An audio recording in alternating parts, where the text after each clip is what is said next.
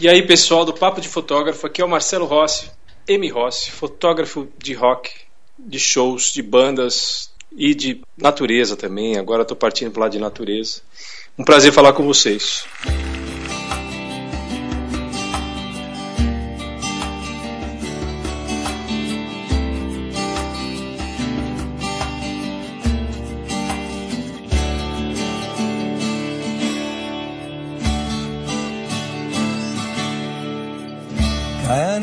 Cidade, vinda de lugar nenhum.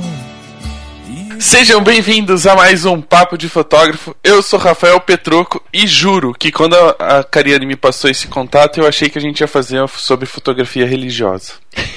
Ai, meu Deus do céu. Eu ia até perguntar pro meu irmão se ele tinha alguma pergunta. Se ele tinha alguma pergunta, né? É. Esse irmão é beato? Ele meu é padre. irmão é padre. É padre? É. Tá em casa. Você pode dizer literalmente que está em casa. E eu sou a Ana Cariani e acho que pela primeira vez eu- a gente tem um entrevistado aqui que é culpa do André. Por que que é culpa Porque do André? o, o- Marcelo não sabe, mas o André é meu marido e foi ele que ouviu o Marcelo no 89 conversando com a Luca e com o Thiago. E aí ele me falou, eu prestei atenção, eu falei, vou chamar o cara. Ah, Ó. que legal.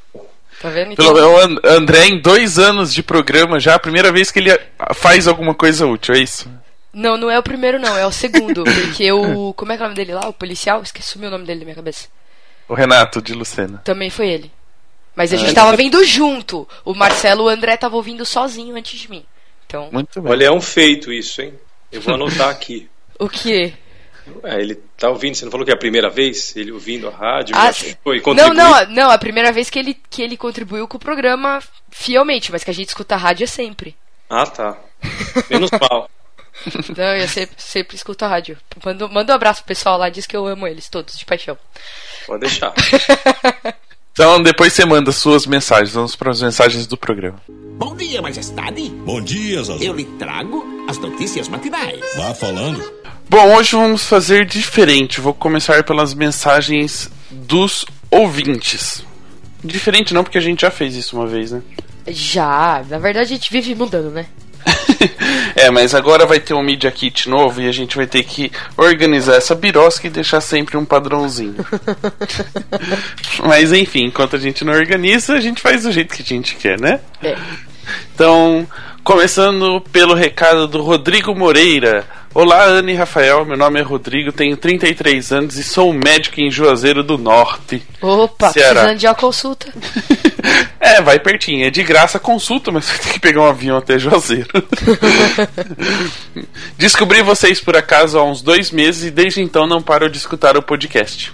Sou um fotógrafo entusiasta e a companhia de vocês tem me estimado, estimulado a voltar a investir mais tempo e dinheiro neste hobby tão maravilhoso. Como a gente disse, né, no, no Dia Mundial da Fotografia, o hobby mais caro do mundo. Exato. E algumas pessoas não entenderam a brincadeira e começaram a falar: não, porque é, com- comprar carro é um hobby mais caro e não sei o que. Gente, é uma brincadeirinha. É uma brincadeirinha para fotógrafos, né? Que falam que gostam do que fazem, então não é um trabalho, enfim. É essa brincadeirinha, entenderam?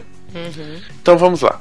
Aprendi a fotografar com o Manicom F2 do meu pai. E depois do episódio 22, que é o Queimando Tudo até a Última Ponta, que a gente gravou sobre fotografia analógica, resgatei a máquina na casa dos meus pais e já estou vendo como fazer para recuperá-la, apesar dela ainda aparentar estar em condições de uso, só o fotômetro que não funciona mais. É, Rodrigo, procurei no Facebook o grupo do Queimando Filme, a galera sempre publica dúvidas e alguma coisa assim, de repente eles sabem um lugar para você poder mandar a sua câmera, né? Aham. A galera contribui bastante lá. Aí ele continua aqui: Estou no episódio 23, daqui, dali, da colar, com a nossa querida Carlinha.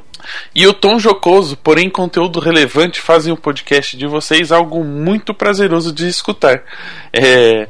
Quando eu li jocoso, sério que eu senti meio que ofendido, assim, né? Mas eu lembrei que ele é de Juazeiro, então, tipo. É. É um adjetivo comum, assim, pro nordestino, eu acredito, né? Então não quer dizer que é ruim. É, jocoso é informal, diríamos aqui em São Paulo, certo? É certo. É nítida também como a qualidade da edição melhorou bastante, fruto do empenho da Ana, com certeza. Acho que é só por enquanto. É, empenho não, na verdade foi investimentos. Né?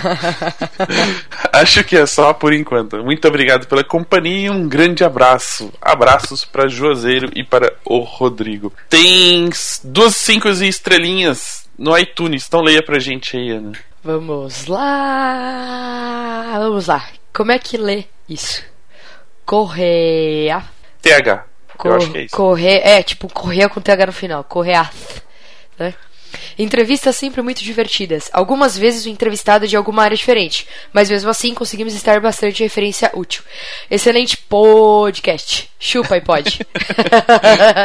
A galera tá começando a comprar. Agora, agora a briga não vai ser mais Canon versus Nikon, né? É, agora é podcast contra, contra, contra podcast. Exatamente. e último recadinho lá no iTunes. Fernando Alan, imperdível para quem gosta de fotografia, sempre com temas e convidados excelentes. Rafiana estão de parabéns. Muito obrigado. Né? Muito e é bacana. É, é bom, é bom lembrar, galerinha, que se você aí tá é difícil entrar no site todo dia para ver se tem coisa nova, baixar, colocar no celular, assina o feed, né? Pode ser pelo, pelo iTunes ou pelo próprio aplicativo o de. Popio? O Popio. O é porque é podcast, então é Popio. Nossa entendeu? senhora. o próprio pod, a, aplicativo de podcast do, do, da Apple, que tem nos iPhones e iPads. E ou também nos, nos aplicativos de podcast para outros sistemas operacionais, tá? Então, Tá. e se puder, põe estrelinhas e comente. Isso ajuda bastante a gente no ranking. Ok. Então, aos anunciantes, lembrando que a 46 Graus continua patrocinando este programa e que se você ainda não tem um site para divulgar o seu trabalho ou está procurando um- uma outra plataforma que te atenda em outras coisas, como por exemplo disponibilizar as fotos para o cliente escolher, eh, mandar o álbum para ele fazer as alterações, a 46 Graus oferece isso, pacotinho baratinho, né? Você tem vários pacotinhos que você pode comprar, então se você for um fotógrafo pobre igual a gente, né? Você É. vai lá no 46 graus, tem um pacote que cabe no seu bolso. E é uma plataforma completa e sem complicações. Então acesse agora 46graus.com. E quem quiser aprender mais sobre fotografia pode conversar com quem, Ana? Você quer ser um fotógrafo de sucesso e ter sua fotografia reconhecida no mundo inteiro, assim como o fotógrafo de 220 mil reais, Everton Rosa? Se a resposta for sim, está muito fácil. Acessando o site erescola.com.br, você vai ter acesso a cursos preparados especialmente pelo Everton Rosa para que você consiga atingir seus objetivos. Todo o conhecimento em uma plataforma online e com preço acessível. E tem mais, você não vai gastar os 220 mil para ter acesso a todo esse conhecimento, não, você só vai ganhar depois. Né? Espera-se, né? é, a gente espera que seja um lucro depois, né? Não um gasto sem lucro. Conheça o site e os cursos disponíveis erescola.com.br. É, e a gente conversou com o Everton esses dias e ele falou que o negócio tá quase tudo pronto, alguns cursos ele tá colocando ainda, e que para quem compra o curso hoje, depois tem também a revisão pessoal, que vai para gramado, ó que chique, né? Revisão em gramado, desde que não seja o gramado do seu quintal. Né? Então, enfim. E terminando aqui os nossos patrocinadores de hoje, o busquefotógrafo.com.br é o primeiro e maior site de busca segmentada de fotógrafos profissionais do Brasil. Ele foi criado para facilitar o encontro entre fotógrafos e clientes de forma simples e efetiva. São mais de 5 mil fotógrafos brasileiros que já fazem parte dessa comunidade. Visite o site, crie sua conta básica gratuita.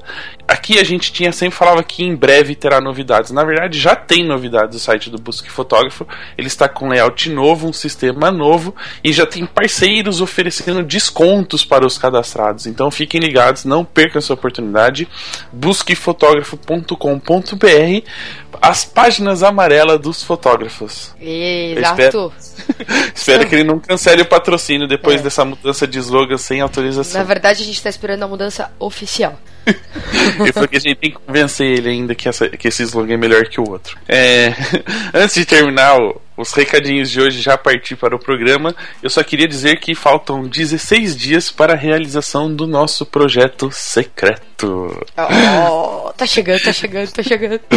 A gente não sabe se, se tá mais ansioso para ir, né? Tipo, neste período, ou se tá mais ansioso para ver o que vai acontecer lá. Ou pra contar, né? É, também. É, mas a gente já deu algumas dicas. Então, se você não assistiu nosso Hangout especial, assista, que aí você vai ter algumas dicas e pode até descobrir o que a gente vai fazer lá. Mas a gente vai contar um pouquinho das novidades durante esses dias na fanpage do Papo, então acompanhe. E lembrando que o Busque Fotógrafo, a Smart House, a Black. Eu tenho que falar direito, né? Não é Black. Eu tenho que falar Black Hold. Isso, Black Hold. Black Hold, On the Wall, estão com a gente nessa aventura. Né? E também lembrar que a própria Smart Albums trouxe uma notícia fresquinha através do papo exclusivo, olha, uma exclusiva internacional. Papo. Ah, Ah, que chique, né? A gente conversou diretamente com o Daniel e com o Sergei da Pixelu, que são os. Eu acredito são os proprietários da Pixelu. E perguntamos sobre a versão da Smart Albums para o Windows, que a galera tem perguntado, falando, poxa, mas eu, eu acho super legal o software e só não tem o Mac, tem o Windows e não tem a versão para o Windows. Eles acabaram de nos dizer que os ajustes estão sendo feitos, estão terminando, e que em outubro, novembro deve sair a versão definitiva para você, fã do Bill Gates. pra você que usa janelinha. Isso, pra você que usa a janelinha. Então fiquem ligados que a gente também, assim que sair, que aparecer o download, a gente compartilha pra vocês, pra vocês não perderem a oportunidade de conhecer esse software, que é uma ajudona pra quem diagra- diagrama seus próprios álbuns. Certo? Certo. Vamos para o bate-papo de hoje. Vamos. Yeah! Eu só não tenho cabelo pra chacoalhar. não. Agora ainda mais que deu a cortada, né? Tá mais curtinho. Aí não tem mesmo. Mas a língua pra você mostrar pra fora você tem, né? Ah, ligo eu tenho. E eu tenho um excelente. Um um excelente. Eu ia dizer competidor, né? Mas eu vou perder de é, um, qualquer é um forma. ídolo. É um ídolo. É, exatamente. Ok, então, vamos lá para o bate-papo. Falou. Come here, baby. You know you drive me up a wall the way you make good for all the nasty tricks you pull. Seems like we're making up more than we're making love. It always seems you got something on your mind other than me. Girl, you got to change your crazy ways. You hear me? Say you're leaving on a 7:30 train and that you're heading out to Hollywood. Bom, como vocês viram, brincadeirinha, né, com o nome do Marcelo, já que era muito parecido com o do padre, mas ele tá Muito duas. parecido não, caceta, é o mesmo. É, é- tá, é que agora ele usa um nome dife- artístico diferente, entendeu? Aham. E aí a Na gente. verdade, quando o padre apareceu, eu já estava no mercado há mais tempo. Aí aí eu tive que fazer uma mudança porque a minha secretária eletrônica vivia cheia de pedido de bênção, né? Rezar para um, rezar para o outro. Aí eu não sabia se respondia ou se eu satanizava. Aí eu mudei meu nome para acabar com a brincadeira. Mas olha, é muito melhor ser o Marcelo Rossi um padre ser um cara do bem do que ser um assassino serial, né? Ai, É, verdade. pensando por esse lado, sim. Ainda bem que você não é um assassino serial, eu acho. Como você sabe? então, por isso que eu falei um eu acho. Ainda bem que a gente grava tudo via Skype. É, mas, uma pergunta antes de começar assim, como é que os gringos falam teu nome? Olha, eu morei uma, um tempo nos Estados Unidos ah, e lá pra, os caras ou falavam Marcello ou falavam ah, ou não falavam, era difícil. Então eu mudei meu nome para Mark lá, Ah. Que era mais fácil, é uma abreviação do Marcelo e todo mundo falava. Mas os meus amigos mais próximos, os gringos, tipo o Mark Ramone, os caras do Kiss, me chamam de Marcello. Não tem jeito. E escreve o L com dois com o, o, o L dois L's. Caramba. É, influência italiana, né? É, total. Não É. tem jeito. Mas tudo bem. Eles conseguem pronunciar, já é um grande avanço. É bom, reconhecer você já é um grande avanço, né? Tipo, te chamar pelo nome, ter É. um- esse- essa intimidade. É, a gente vai conquistando isso aos poucos. Sempre com profissionalismo, sem muita tietagem. Tietagem embutida no profissionalismo.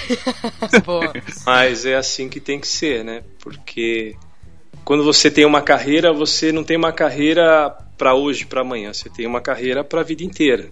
né? Então você tem que pensar lá na frente. Em vez de dar uma de oportunista e queimar seu filme, você trabalha dia a dia com caráter e profissionalismo. Aí você vai tendo reconhecimento. Né?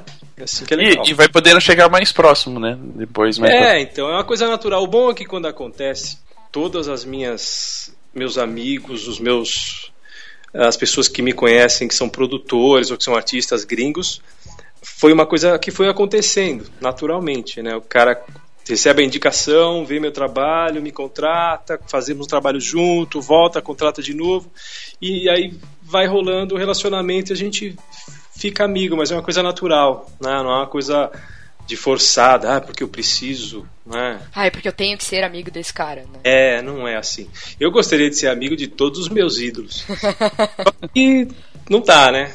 Primeiro tem que ser o profissional e depois o Marcelo gente fina que dá a bênção pra galera. é, deixa eu aproveitar só, só o gancho que você deu. Tem algum ídolo, assim, um cara que você sempre sonhou e que hoje você teve a oportunidade de fotografar ele e ou ter intimidade, assim, ter, ter proximidade? Ah, tem vários, né? Mas acho que o mais próximo, que as pessoas já devem até saber, é o Steven Tyler, que a gente já, desde 94 que eu conheço ele, nós fomos ficar, assim, mais conhecidos há dois anos atrás. Que até eu tive com eles na Dinamarca e na Noruega. Caramba. Mas não considero, assim, não posso dizer que ele é um amigo, né? Mas é um conhecido que respeita o meu trabalho, gosta, tem uma foto minha na sala da casa dele. Pô, né? que legal. Então isso é bem bacana. Mas eu, assim, eu, eu meio que evito de me gabar dessas coisas porque são conquistas pelo meu trabalho, né? Não, não é porque eu sou bonitinho vou na academia e fico mostrando selfie de bunda o dia inteiro. então, mas é uma coisa muito boa, é uma realização pessoal muito bacana. É, você pode unir um pouquinho do seu trabalho com o lado pessoal, né? Ah, total. Depois que de esperar quase 94, quase 20 anos, eu já dou eu sento na janelinha, assim, um pouquinho. Né?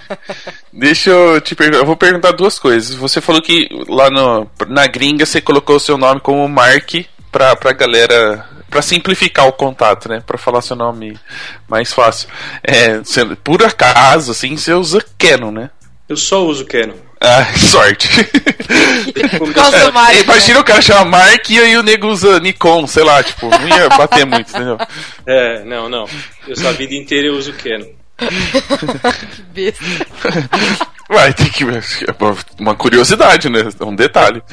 É, mas eu disse no programa anterior também, a, a roupa do, do Iron Man também chama Mark. É, então. As versões. Eu não sabia. É, ele tem, ela tá. Tirando, acho que a Hulk Buster, que é a grandona lá que ele usa para bater no Hulk, elas são. É tudo Mark, é Mark e a numeração, Mark 4, Mark 5. Isso deve ter alguma coisa a ver com, exatamente com, com série mesmo, porque é. a série da Canon que é Mark 1, Mark 2, Mark 3. É, tem deve carro ser algo também, é relacionado. É assim. Ah, é? De carro eu não sabia, tá vendo? É, tem. Então eu acho que deve ser alguma coisa referência a, a coisas em série. E graças a Deus, coisas de qualidade. boa, boa. Os quem trabalha com Nikon tá desligando o programa neste exato momento. Ah, mas é, é mas não é, é uma coisa assim, não é pessoal, né? É a mesma coisa, quem tem um carro X, o carro, carro Y, quem toma Coca-Cola, quem toma Pepsi.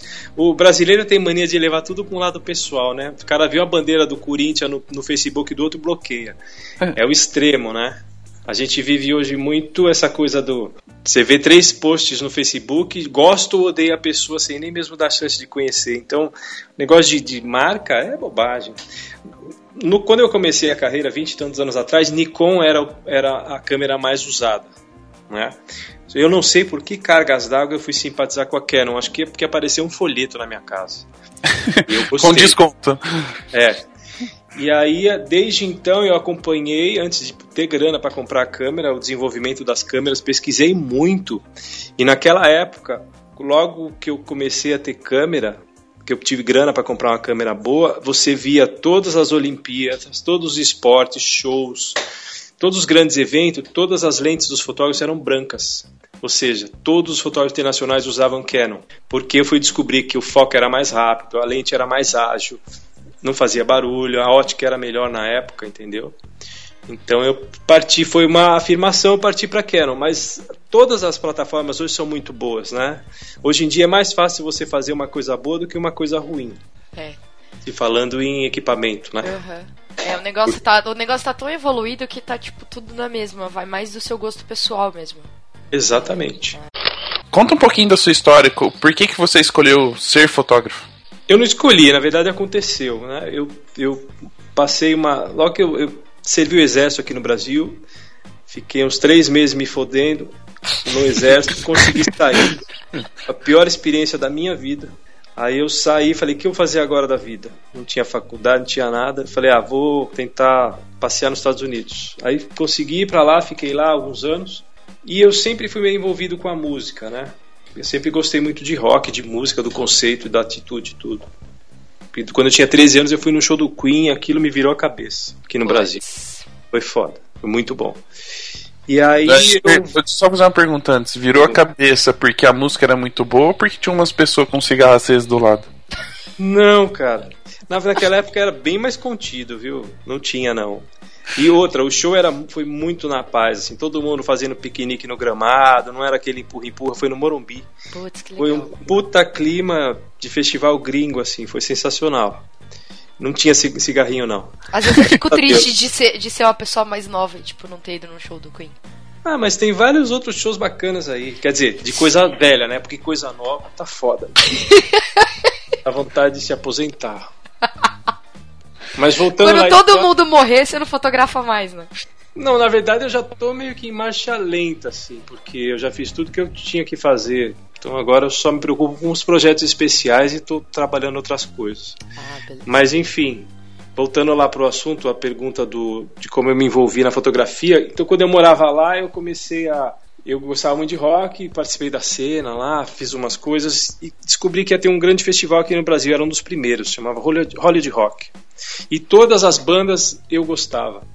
Aí eu dei um jeito de me credenciar para esse festival através de um amigo que tinha um jornal lá nos Estados Unidos. E aí foi, vim com uma câmerinha vagabunda, tirei umas fotos, ficou legal e o negócio começou aí. Aí eu peguei amor pela.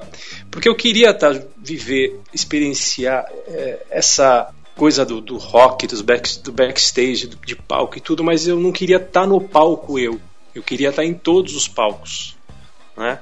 E isso foi uma maneira que eu consegui participar de todos os shows, todas as bandas, todos os backstage, sem estar preso a uma só. Se você pensar num artista hoje que faz sucesso, o cara mal consegue ir no show do amigo, porque ele está fazendo show direto. Né? Então eu prefiro realmente ser um espectador hoje em dia. E poder estar em todos, né? É, então, eu queria conhecer todos os shows, queria ver todos os shows, participar, ver o, a- o público nos shows, é, fazer parte desse conceito todo do rock. E consegui, consegui fazer. Bem satisfeito em relação a isso. Essa, essa sua primeira experiência, tipo, foi meio que definitiva e a partir daí você decidiu ser fotógrafo de shows? Ou foi uma experiência e quando você voltou pro Brasil você foi eh, encontrando novamente sem querer ou veio dedicado a, fotografar shows, assim? Não, na verdade, a primeira vez eu fui mais como fã, né? Eu queria conhecer, queria participar, conhecer os artistas, tudo. Conheci todos, foi muito bem recebido. As fotos, mesmo com a câmera emprestada e ruim, ficaram bem legais. O cara publicou no jornal lá em Miami. Por acaso até, né? Por mais que eu tivesse até um olho já por ser artista de desenhar e pintar há muito tempo, eu não tinha técnica da fotografia, né? Então foi uma sorte ter, tirar algumas fotos bacanas. E aí eu resolvi dar uma chance. Eu voltei pro Brasil, continuava sem ter rumo, comecei a frequentar o underground, andar com as bandas, tu tive uma banda também e fui fotografando o underground. A coisa foi foi indo, um chama daqui, outro chama dali e aconteceu. Então, mano, não foi, nunca foi planejado mesmo. Ele virou, quando ele virou carreira, já era foi uma coisa natural mesmo, já não tinha como voltar atrás. Mesmo porque eu não, não queria estudar, né? não queria trabalhar em banco, em escritório, aí tive que ser fotógrafo. Legal, e, e como é que foi assim a, a receptividade das pessoas é, no sentido de, aos poucos você foi sendo chamado e conhecido, mas teve uma hora que alguém de nome te chamou, né? Te abriu as portas. Como é que foi esse processo assim para você começar e, e realmente a sua expectativa em fotografar bandas que já eram um pouquinho mais conhecidas? Olha, faz tempo, eu não me lembro direito. Eu sei que o Capital Inicial foi uma banda que me deu muito, muita força, muito apoio, abriu muitas portas. Quando eu conheci o Dinho 25 anos atrás, a gente ficou muito amigo e acompanhei muito a banda e conheci outras bandas através deles. Mas eu acho que a maior chance que eu tive, a maior abertura que eu tive, além de ser amigo das bandas brasileiras, depois do underground, essas bandas que foram crescendo e se tornando bandas importantes no cenário, foi eu, eu conhecer o, os produtores de shows internacionais. Eles que me deram a abertura. Tinha uma, uma empresa que chamava Mercury, que fazia os grandes shows, os Monsters of Rock, fazia o ACDC, os grandes shows ela que fazia sempre. Agora essa produtora voltou até, fez, voltou a fazer os Monsters. E o dono dela, a gente ficou muito amigo. Eu virei o fotógrafo oficial dessa produtora. E foi aí que eu comecei a ter contato com as bandas internacionais. Aí apareceu a tour do Bruce Dixon para fazer, do, do, do Chili Pepper. Sempre que algum produtor ou músico perguntava de um fotógrafo brasileiro, a referência era eu, porque o cara já conhecia o meu trabalho e, e, não indicar alguém que ele não tivesse confiança. Né? Então foi assim. A primeira banda de responsa que eu trabalhei é complicado. Acho que foi o, o Ozzy, os Monsters, o primeiro Monsters mesmo, que eu tinha uma responsabilidade grande de cobrir o festival inteiro. Vários momentos, não lembro, mas não era fácil. É, a expectativa cobrir um festival inteiro é, é, é bem complicado, né? É, muito, é muita banda tocando ao mesmo tempo, num Não, espaço naquela- muito grande. Naquela época não tinha mesmo tempo, não, era um palco só. Ah, tá. É. Hoje em dia eu tenho uma equipe de 30 pessoas, por exemplo, no Lollapalooza. Eu sou fotógrafo oficial. Pô, eu Ah. vi aqui numas fotos que é, no, no, no ano passado eu tava lá fotografando pra escola, Aonde? No Lola? no Lola. No ano passado ou esse ano? Ano passado, esse ano não foi. Ah, então minha equipe estava lá. Ano no passado. passado, esse ano também. E, e o negócio fica tão grande num festival como esse que eu nem fotografo. Equipe cobrindo todos os palcos. Eu faço umas fotos que eu escolho, fiz o Robert Plant, fiz o Soundgarden, mas assim, eu fico mais coordenando.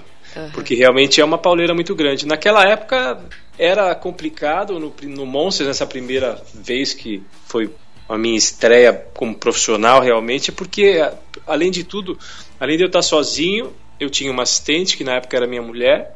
Ela fotografava muito bem também, mas a gente tinha que usar filme.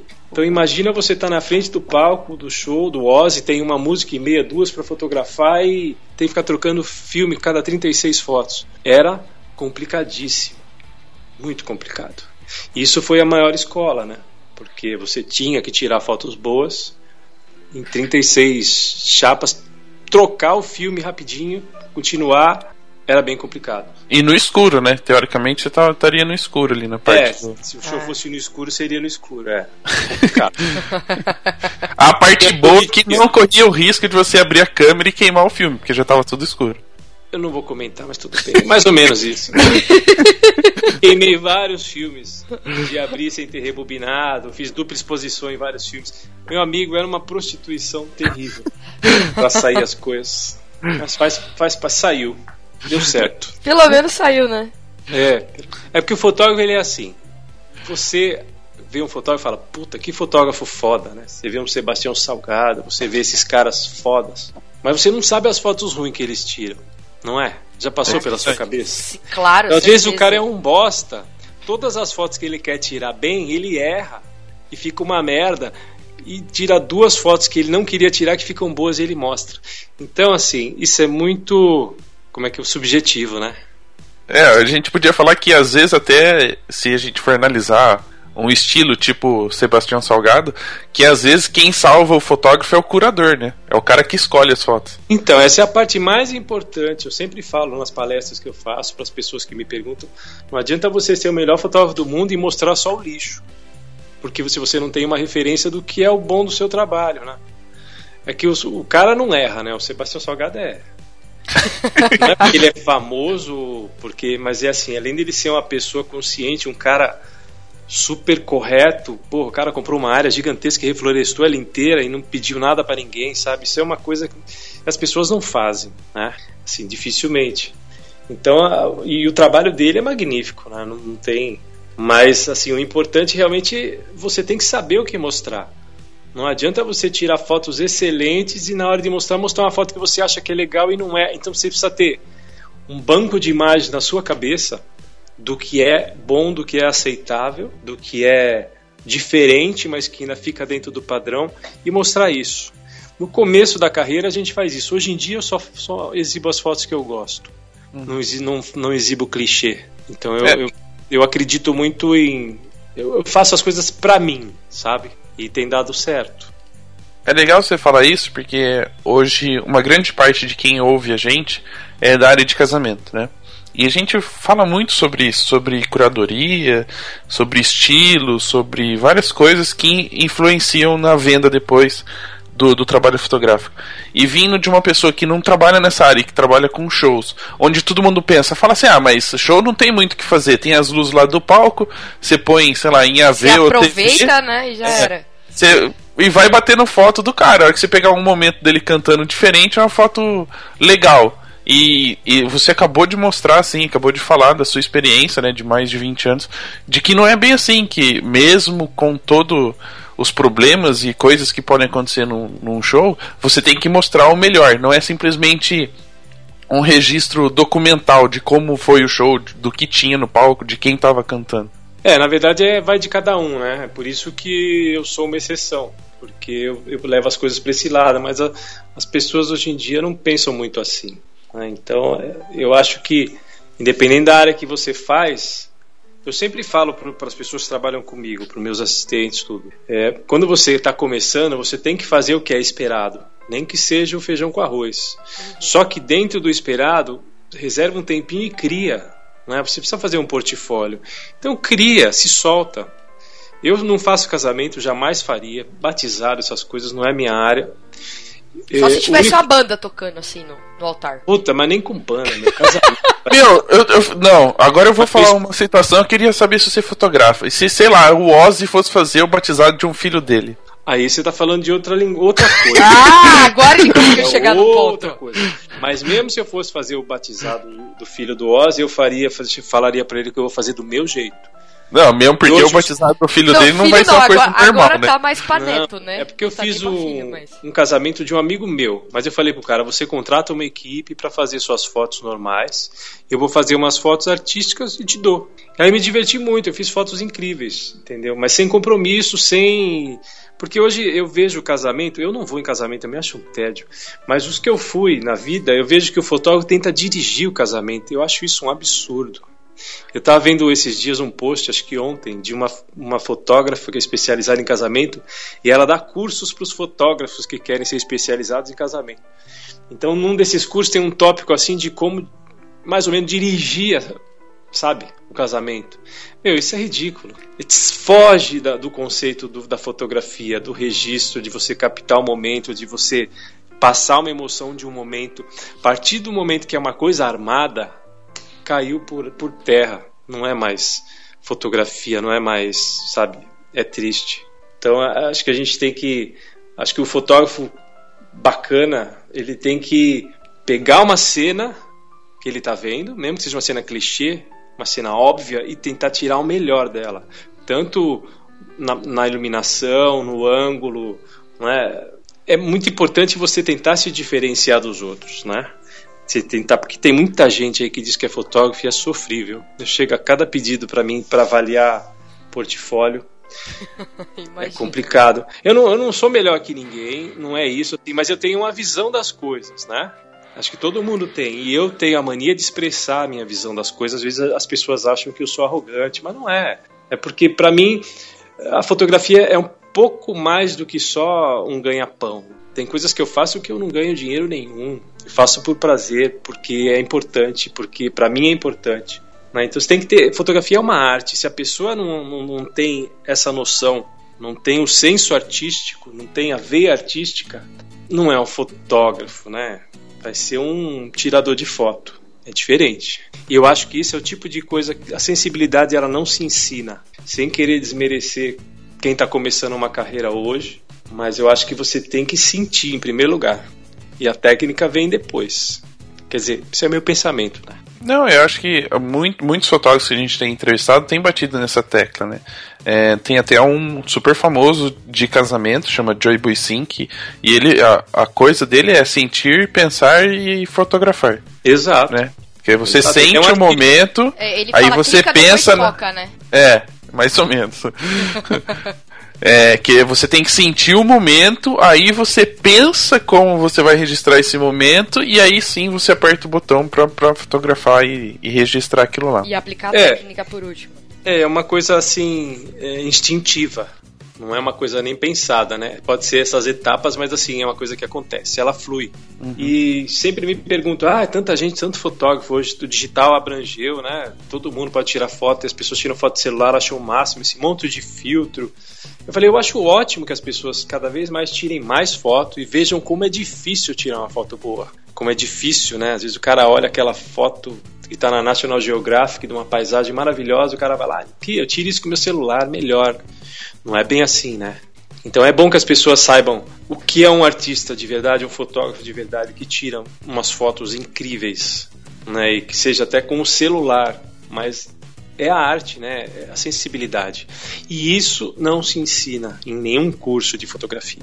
É verdade eu vou aproveitar um pouquinho que a gente está falando sobre esse, essa questão de início, sensibilidade. Como é que foi para você é, o início? Assim, quais foram as dificuldades que você passou que, que algumas delas podem ter até falado para você de, ó, desiste de ser fotógrafo, né?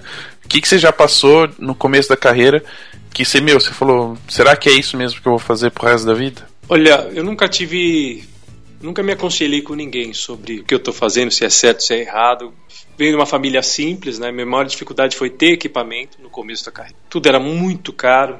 A gente tinha que gastar com filme, com revelação ainda. O que sobrava pra gente no final era muito pouco. Tanto que quando apareceu a câmera digital, que eu já torcia há anos para ela aparecer, eu fui o primeiro fotógrafo da minha área a ter uma câmera digital. E eu já trabalhava com Photoshop, já editava. Os fotógrafos do meio levaram anos para se adaptar. Né, e para conseguir deixar uma foto bacana. Foi nessa época que eu dei uma deslanchada em relação a eles. Né? Então acho que dificuldade mesmo de, de pensar em desistir, não porque eu comecei muito bem, por sorte eu já meio que dominava o meu meio, né? Então assim sempre teve trabalho, sempre teve bastante coisa. Eu não, não, não pensei. Hoje em dia deve ser muito mais difícil, como é difícil em qualquer área. Ainda mais com essa recessão que está batendo na porta aí. Eu acho que é bem difícil. Eu, o que eu vejo de fotógrafo aparecendo todo dia me convidando para curtir uma página virou uma coisa assim meio coisa à moda, né? Os caras acham que ganham-se rios de dinheiro com fotografia e não é bem assim. Eu acho que o, casa, o, o casamento, o batizado, essas coisas deve ter muito mais uh, oportunidade do que fotografia de música, por exemplo. Se você não está bem colocado, você não, não, se, não se dá bem. Não adianta, não rola. E o mercado está bem ruim, né? Pra você ter uma noção, hoje as, as, bandas mesmos fazem todas as suas fotos, chamam um amigo, primo, faz de celular, a capa eles mesmos fazem. É. Então, quando eu já ganhei, na época, 60 mil reais para fazer uma capa de CD, hoje em dia é 10% disso que uma gravadora paga ou menos. Então, assim, é complicado. Mas eu nunca quis desistir. Mesmo porque eu não tinha mais nada para fazer da vida. E eu gostava. Fotografia não é um trabalho, cara. É, é, diversão. Tem coisa mais prazerosa que você passar o dia, horas fotografando, depois sentar no computador, olhar as fotos. Isso para mim é, é diversão. Então a minha vida é. tem sido divertida. Pô, e é bom ouvir assim você falar que depois de tanto, tantos anos na fotografia, tipo, são 20 anos. Foto... 20 anos ou mais? Um pouquinho mais, já perdi a conta é, é igual mulher, quando você pergunta a idade. É, passou é. dos 30, ela fala 30 e poucos. É, é eu, sou... que eu, eu, ainda não cheguei nos 30, então tá bom.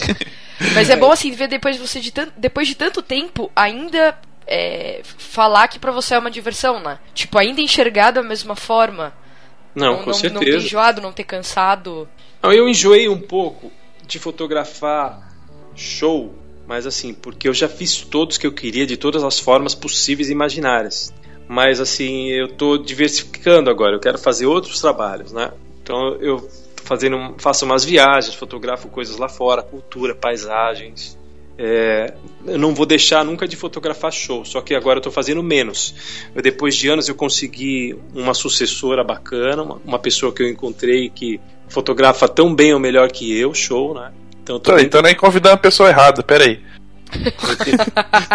Besta. Não, ela é, é, é, é complicado. Tantos anos nunca tinha uma pessoa que tivesse. Eu não precisei falar nada para ela, sabe? Ela é perfeita, assim, ela fotografa muito bem. E isso me dá um alívio, porque as pessoas, quando me chamam para fotografar um evento, um show, eles querem eu, né? Aí quando eu mando outra pessoa, eles torcem o nariz até ver o resultado. Então isso me dá um pouquinho mais de fôlego para eu poder fazer outros projetos. É, deixa eu, aproveitando ainda essa, essa questão do, do início, e você mesmo falou que no, é, são poucas. Hoje, assim, é lógico que existem muitos, mas a gente não conhece, não tem muitas pessoas com nome ou reconhecidas no mercado na, na questão de fotografia de shows, né? É difícil a gente encontrar pessoas que fazem isso. Normalmente a gente encontra quem é fotógrafo de uma banda, é o fotógrafo oficial de uma banda. É, para você, é, no começo da sua carreira, foi difícil ter um, uma certa inspiração tipo, ou uma referência para que você pudesse seguir e conseguir ir conquistando o mercado, ou tipo, como não tinha muita gente, o que você fizesse era uma coisa nova e, e você ia conseguir trabalho da maneira que você esperava? As minhas referências nunca foram do Brasil, porque primeiro que eu fui muito cedo para fora, né? E, e, eu descobri eu acompanhei toda a cena de rock. Eu fui para os Estados Unidos em 86 e estava bombando a época do hard rock, do rock and roll. Hoje em dia é só rhythm and blues, é só rap, hip hop, música ruim. Então naquela época o rock and roll estava muito forte e eu bebi muito nessa nessa fonte que tinha fotógrafos incríveis lá. O, o, eu não lembro os nomes. Agora eu tô com problema de memória. Chega a idade, fica meio esquecido. Você Mas... tá com um cartão de memória pequeno ainda, né? Nossa, tá pequeno. Ainda bem que esse foi o cartão de memória. Mas então. Aí eu me inspirei nos caras de lá, estudei muito de lá, eu vi as fotos que os caras tiravam, né? Me inspirei.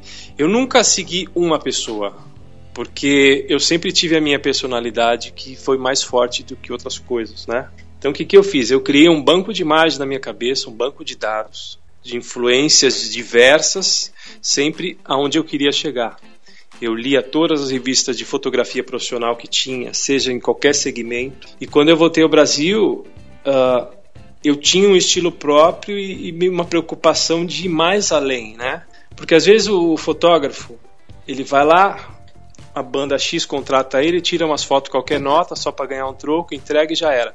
Eu nunca fiz isso cada foto que sai da minha câmera, do meu computador e vai ser exibida, eu tenho o maior cuidado como se fosse do Ozzy, do Steven Tyler ou da banda do amigo da que mora no fim da rua, saca? Então, essa preocupação é que faz a diferença do profissional. E as minhas inspirações foram todas lá de fora, um conjunto de coisas, não seguindo um fotógrafo. Naquela época em São Paulo, por exemplo, tinham dois ou três fotógrafos excelentes, que eram um era o Jorge Rosenberg, fazia tudo para bis, né? O Rui Mendes também fazia inúmeras capas. E tinha tinha mais umas mais ah tinha não lembro o nome. Ah o Inácio Aronovic também puta fotógrafo ele faz trip. Então ah, eram os caras né? é então os caras incríveis que tinham já no Brasil mas assim é, esses caras não abraçavam o underground né? Eles só pegavam os filés e eu começava, eu trabalhava com as bandas desde baixo, viajava com uma banda, fazia uma turnê com Capital, fazia uma turnê com, com sei lá,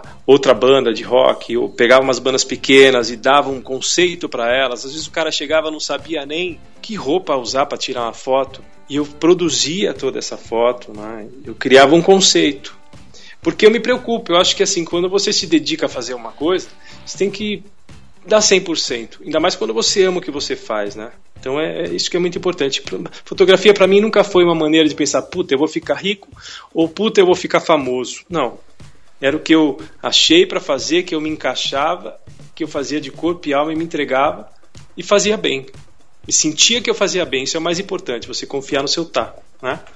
Você comentou da, dos outros projetos, é, tem uma certa influência esses outros projetos na sua fotografia hoje, né, de shows, ou o contrário, por causa de muita frequência que você fazia os, a fotografia de show, você precisava de um tipo de um escape para poder continuar gostando de fotografia?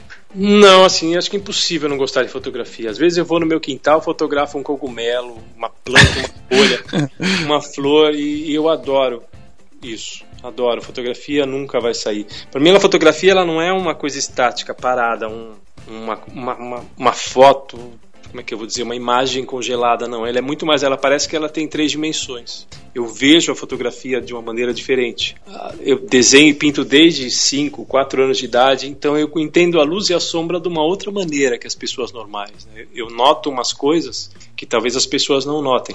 Mas assim, não fui eu que fiz isso. Eu sou assim. Então fica tudo mais fácil. É, Qual foi a pergunta mesmo? Eu tô olhando o negócio e perdi completamente. É é que você falou do cogumelo, aí você esqueceu, né? É, foda. Lembre. Não, eu não preciso de uma válvula de escape. É, Eu sempre gostei muito de natureza, de animais, de paisagens, e sempre fotografei isso na minha vida. E hoje em dia eu estou partindo para um projeto onde eu vou viajar pelo mundo para fotografar lugares assim, diferentes, fazer fotos bem bacanas. Eu já tenho várias fotos dessa na minha galeria. Eu tenho uma outra página que é M Rossi Fotogaleria, que tem várias fotos de paisagem, de cachoeira, castelo, animais. E no mês que vem eu devo inaugurar um site para negociar essas imagens também, que chama Fotogaleria também. Ah, legal. Então é um projeto que, que eu tenho o maior amor, uma paixão de fazer. E é muito bom. Fotografar é muito bom, sempre vai ser, eu nunca vou enjoar. Às vezes você enjoa de fotografar certa coisa, porque vira uma obrigação. E tudo que é uma obrigação, por mais que você ame, vira uma rotina, é complicado. Né? Artista é uma merda. Nunca tá satisfeito. E isso é- falo- Pode falar, pode falar. Não, eu ia perguntar porque é engraçado que a gente, falando assim, né, conversando, a gente não se conhece pessoalmente, é, mas é, quando a gente olha suas fotos de trabalho, né, que são bandas de rock, Rose, Aerosmith, essas coisas, e aí quando a gente pergunta de um projeto pessoal, você vem e fala, meu, eu gosto de natureza, cachoeira, um negócio tranquilo. É, é tipo, é uma balança pra você ou é, é, tipo, sei lá, porque é- são coisas totalmente diferentes no sentido de se for fazer uma comparação de uma coisa com a outra, né? É que são fases diferentes da vida da gente, né? Toda pessoa começa ah, a vida descobrindo, buscando as coisas, né? Curiosidade. Aí quando você é adolescente, você quer tudo ao mesmo tempo agora.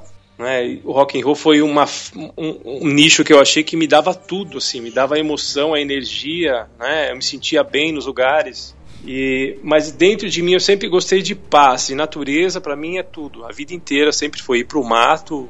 Eu sempre tive animais em casa, todo tipo de rato a, a tatu bola, entendeu? Então, eu gosto muito da natureza. E a paz de espírito na vida da gente é uma coisa que se torna cada vez mais importante hoje em dia, né? É, às vezes os meus amigos me convidam para sair à noite, vamos para uma festa, vamos não sei o que, vamos não sei o que. Eu falo, porra, eu vivo nesse meio. Eu quero hoje é ficar em casa com meus cachorros, vou ficar olhando o jardim, eu, sabe, Aí tá não fazer cachorro, nada. O cachorro late. É. É, tem só cinco aqui. Então, quando um é um, é outro. E, e chega a ser uma válvula de escape mesmo, pode ser que seja. A paz que traz a gente fotografar outras coisas, né? Porque você vai fazer uma foto numa cachoeira ou de um pôr do sol, isso leva algumas horas, né? Não é uma coisa simples, exige dedicação. Eu estou aprendendo ainda muita coisa, cada vez mais aprendendo, adoro aprender sobre o que eu gosto, me dedico bastante. Então é muito gratificante. É bem legal, porque é uma. é, eu falo por experiência agora, né? Por estar gravando esse programa, que eu nunca imaginei que, que pudesse haver essa balança, assim. Que para mim as pessoas que gostam de fotografar show e show de rock são de uma vibe totalmente diferente. E é legal ouvir, assim, esse seu depoimento, esse seu é, encontro um pouco com a fotografia fora do, do trabalho. Como estilo de vida, né? Nem como hobby, né? É um estilo de vida. Você gosta de fotografar e gosta de que as coisas representar isso através da fotografia. Completamente. É que eu não tenho, eu não, eu não sigo esse estilo de do rock and roll de, de vida louca. Nunca fui assim. Eu não bebo, eu não fumo, não uso droga, não tenho tatuagem. Então, não tenho nada contra quem faz, assim, tenho contra os traficantes que saem matando os outros por aí, mas é problema de cada um. Então eu tenho, eu sou uma pessoa muito, eu, eu descobri a paz de espírito na minha vida muito cedo, porque eu sou uma pessoa muito ansiosa, sou tímido e eu tinha que controlar essas coisas de alguma vez, de algum, de alguma maneira. Então, quando eu vivi, no, eu vivi nos Estados Unidos, eu sempre tive muita privação, sempre passei apertos, eu trabalhei fui pedreiro, eu fui manobrista, lavei carro, trabalhei em restaurante e com 19, 20 anos você passa por umas situações se você quer ter umas coisas, quer viver umas coisas e, e não consegue. Então você tem, isso faz parte de qualquer adolescente, né? Uma frustração. Então desde pequeno eu, exercitei muito a minha paciência, a minha paz de espírito, saber que as coisas acontecem quando tem que acontecer e, e eu, eu sou assim. Quando eu tô no, no, agito, quando eu tô no rock and roll, eu sou uma outra pessoa. Tô mais alerta, eu tô mais atento, né? O show você precisa... Não é fácil fotografar um show, as pessoas acham que ah, a luz está pronta, tá tudo pronto, não é fácil. é muita energia, é muita uh, ação, né? Você tem que captar um cara que está pulando com pouca luz e. E tem um sem noção do lado te empurrando. Não, o pior de tudo são os fotógrafos sem noção, que são 98% desses fotógrafos que hoje estão no pitch de fotografia. O cara leva uma mochila gigantesca e sai batendo em você num espaço de um metro e meio, entendeu? Sem nem. Isso é uma falta de tato total, né? Mas assim, cada um, cada um, né? Ninguém nunca falou pro cara que ele tem que ter educação e que não vai adiantar ele tirar uma foto melhor que a sua porque não vai ganhar mais dinheiro com isso. É complicado. Mas aí que tá. Então aí nessa situação também eu exercito a minha paz de espírito. Embora eu já tenha dado com a câmera na cabeça de alguns seguranças. Tenho uma fama de brigão e encrenqueiro nos shows, porque eu não gosto de ver coisa errada, eu vou para cima. Mas imagina se eu não tivesse paz de espírito. Eu já tinha matado alguém, eu tava morto. Nossa, certeza. Fácil. É. No show business tem muito ego, né? Tem muita. E, e, o, e o show business no Brasil, acho que em todo lugar, quando você dá autoridade para uma pessoa que não tem formação, no caso, seguranças, os produtores menores, então o cara acha que pode tudo, mesmo sem estar tá, sem tá certo. Né? Então você tem que contornar essas situações, engolir sapo para conseguir no final o que você precisa, que é a foto, né? que é o relacionamento. Então é complicado. Isso cansa um pouco. Por isso, talvez a, a melhor coisa que eu faço hoje é fotografar realmente natureza, outros assuntos, que me afastam um pouco de pessoas. Uhum. E viver o tempo todo naquele junto de um monte de gente falando. Imagina você tá no meio, assim, num show, por exemplo, Black Sabbath tinha 70 mil pessoas. Uau! E eu tinha que fotografar o Ozzy, fotografar o backstage para ele, fazer o show, fotografar público e andar no meio daquela galera. Chega uma hora que você fala: puta que pariu, preciso sair daqui correndo, aguento mais. É muita gente, é muito ego, é muita. Às vezes você tem credencial até pra comer a mulher do manobrista. E os caras não deixam você passar. entendeu? Você tem credencial da banda, de tudo. E tem um cara mal informado que não deixa você passar, você tem que dar uma volta enorme no lugar. Então tem que ter muita paciência. Isso vai te esgotando, né? Eu acho que é assim, qualquer profissão. Chega uma hora que você fala: para, preciso parar um pouco, senão eu vou explodir. E aí vamos fazer foto dos passarinhos que a gente fica mais feliz e alegre. E fica calmo. Que não precisa de credencial. É. Depende. Se fosse é. tem aqui em casa, bicho. O cara dá um porrada e não sabiá aqui, é briga o dia inteiro. É muito A violência no mundo animal. Esse aí é um, é um, projeto que você podia fazer, né? É. Não, vai fotografar não, não agora show de passarinho. É. Ah, mas os passarinhos começam. tanta foto, meu, de passarinho. Vocês entrarem no, no Foto Galeria, acho que tem lá. Tem coruja no quintal, tem periquito, papagaio, tem de tudo. E é muito. Eles não têm o ego, o que é mais legal. Na verdade, eles só é fogem, sai voando quando você vai fotografar eles. Ah, eu, eu já aprendi a, a ser bem sutil. É, isso é uma coisa, é um exercício, né, gente? A gente, a gente tem que fazer essas coisas pra vida da gente. É um negócio que faz bem pra caramba você estar tá na natureza. Todo mundo sabe disso, mesmo quem não gosta. Você falou de, de que odiou o exército, foram os três piores meses da sua vida, mas você não acha que a experiência no exército, de, de, de tudo que o exército traz, te ajudaria tanto no show quanto na fotografia de natureza?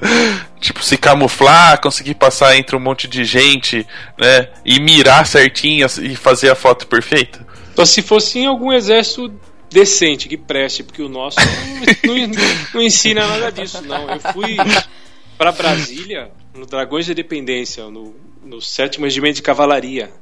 A gente chegou no quartel todo empolgado, né? Vamos servir aqui, vamos aprender coisas novas, uh, cuidar, andar a cavalo, fazer, aprender a tirar. Aí vem o sargento logo que a gente chega, vocês não querem conhecer o quartel? Vamos dar um rolê, tomar uma cerveja, não sei o que. Eu falei, ah, eu não bebo, eu não, nem vou, né? Deu umas duas horas, volta todo mundo sujo, machucado, zoado. Eles cataram os caras para catar bituca de cigarro no campo de polo dos generais. Então, assim, no exército, eu, a galera só servia de capacho, só servia para os, os, oficiais tirarem sarro, zoar, sabe? Não ensinaram nada que prestasse pra gente. Realmente hum. foi uma perda de tempo imensa. Eu, eu, eu pedi para eu fui voluntário para servir o exército. Eu fui na marinha, não tinha vaga, eu fui na aeronáutica, não consegui passar no exame para ser piloto, eu não tinha base de estudo. Aí eu fiz o SPSEX, que é um exame pro, pro pro exército e consegui me, me mandaram para Brasília. Eu achei que ia ser uma puta oportunidade na minha vida.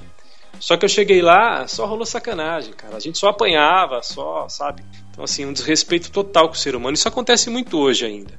Então, o nosso exército brasileiro é um reflexo grande do que é o Brasil. Assim, os profissionais que tinham que cuidar da gente, ensinar a gente, são totalmente despreparados e desclassificados, cara. É muito difícil um país como o nosso ir para frente com esses ranços que a gente tem, né? Então é, é triste. É, é uma situação complicada, eu sei, era só uma brincadeira. É, mas é, é que é foda, tem que desabafar, cara. Porque... Não, eu também, eu também fugi, eu nem, nem servi. Fui no primeiro dia e já, já pulei fora. Eu sou mulher. É. A mulher devia ser obrigatório também ralar lá no quarto. Não vê o que é bom. Falando um pouquinho da, da questão dos shows lá, que você falou das dificuldades das pessoas que não têm noção e eu queria saber um pouquinho como é que funciona, como é que é o seu trabalho no dia do show. Você falou, tá na galera, tá no palco, tá no backstage, como é que você consegue, tipo, ser onipresente em tudo, assim?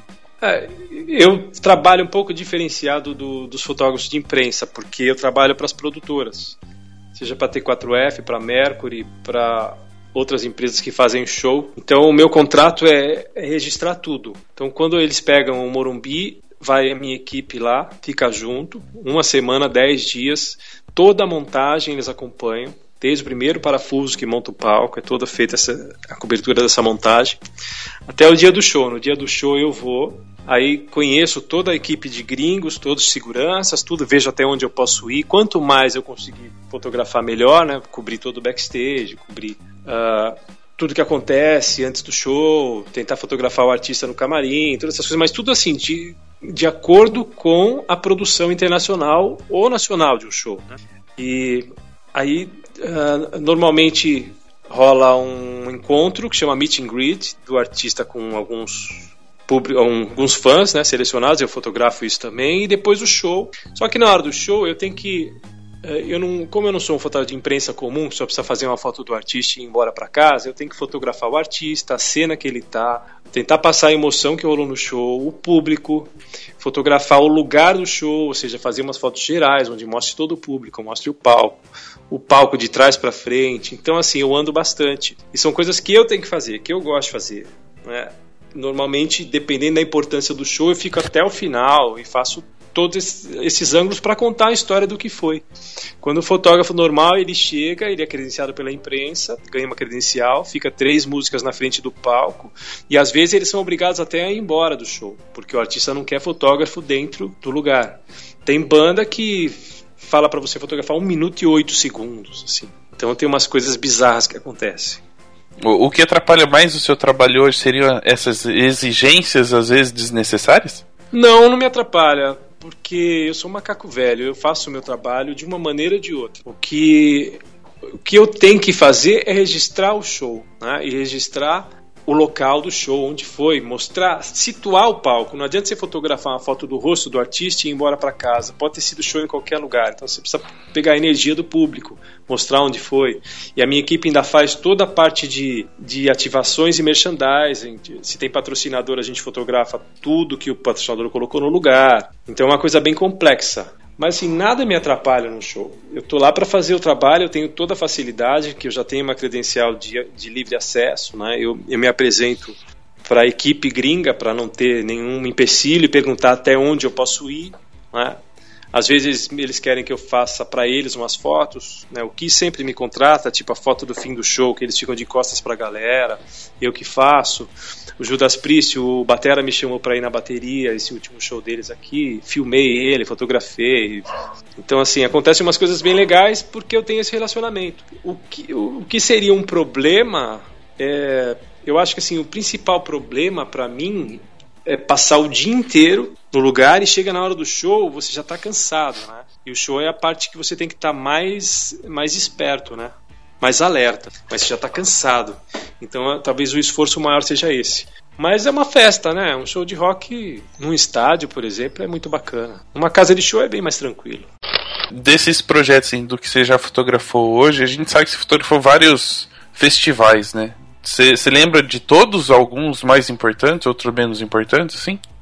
Uh, a importância vai de acordo com o tempo que você tem de carreira, porque às vezes quando você está no começo da carreira, você faz um evento que é o marco da sua carreira, né? Então, hoje em dia é tudo igual assim, né? Eu já fotografei mais de mil shows, alguma coisa assim.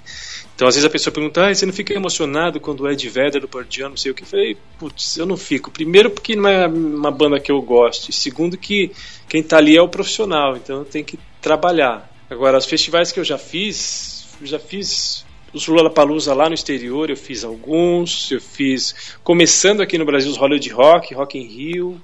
Uh, todos os Monsters of Rock, eu sou fotógrafo oficial de todas as edições. Lula Palusa, eu fui oficial dos dois últimos. Aquele outro que tinha o Terra também era da mesma da, da produtora, eu fui oficial. Teve Skull Rocks, Skull, teve Kaiser Music Festival, Ozfest, Fest, um número incansável. E o festival é uma coisa que cansa, meu. Ainda mais esse Rock in Rio, é tudo longe, é tudo distante, é complicado.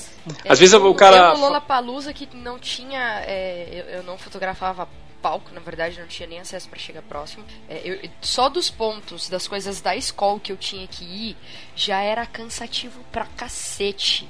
Aí é. imagina ainda chegar lá perto do palco, né? Que era mais, era mais para baixo, era mais para mais longe do que o negócio da escola. Eu já fiquei mega cansada, imagina. É complicado. Mas eu ando de carro no, no, no Lola, né? A gente anda pelo backstage. Então fica mais beleza. fácil. É. Eu fiquei com bolha no pé. Não, imagina, Deus me livre. Tanto que no Rock in Rio me convidaram para ir esse ano e eu, eu deixei quieto. Hoje não, esse ano eu não vou fazer. Chega. É um puta festival, é bacana, tudo, mas é muito cansativo. Para fazer as mesmas bandas de sempre, que eu já tenho fotos excelentes, então não, não é prioridade.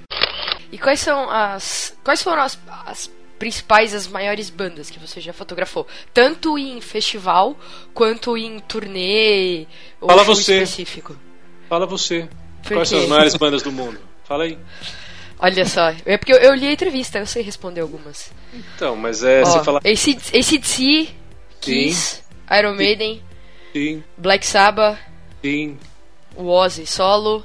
Sim. Uh, quem mais? Aerosmith. Sim. Uh, eu vou colar. Peraí. Metallica. Metallica. Duran Duran. Duran Duran. Olha lá, tá colando também, tá colando também. Guns. Guns também. Mas tem algum desses shows que foi tipo assim, um que você falou, caramba, tipo, sei lá, o maior. Qual foi o maior que você conseguiu? Quantas mil pessoas tinha no evento? Olha, o maior, acho que foi esse do Black Sabbath, que tinha 70 mil pessoas, eu acho. Não, o maior foi lá atrás, vai. Tinha 120 mil pessoas dentro do Maracanã no show do Guns N' Roses, com a formação original. Aquilo ah, foi o que foi... você falou que você ultrapassou uma parede pra você poder fotografar. É, eu não sei onde você leu isso aí, mas é esse aí mesmo. eu, eu, li na, entrev na entrevista aqui que eu tenho, na, na Guitar Talks. É, eu nem vi essa entrevista. Mas o, o Axel, ele é, ele é louco, né? Ele não gosta aqui. Ele quer pegar no pé de todo mundo. Então ficava dois seguranças olhando para ver se tinha fotógrafo. Aí na terceira música eles botaram a gente para fora, para fora do estádio completamente. Eu dei um migué e comecei a entrar num, nos buracos e fui sair atrás de umas paredes, consegui entrar de volta. Aí fui no meio da galera, foi um complicado. Mas de lá pergunta, o cara a... ainda me viu no meio das 120 mil pessoas, o cara ainda me achou, se jogou na galera para tentar me achar, mas não me pegou. Fui... É, mas a, pergunta, a pergunta que fica é, é, nesse caso, quem te contrata e por que, que eles não querem ser fotografados? Né? Toda banda tem as suas restrições, principalmente as maiores bandas. Né? Cada uma é diferente.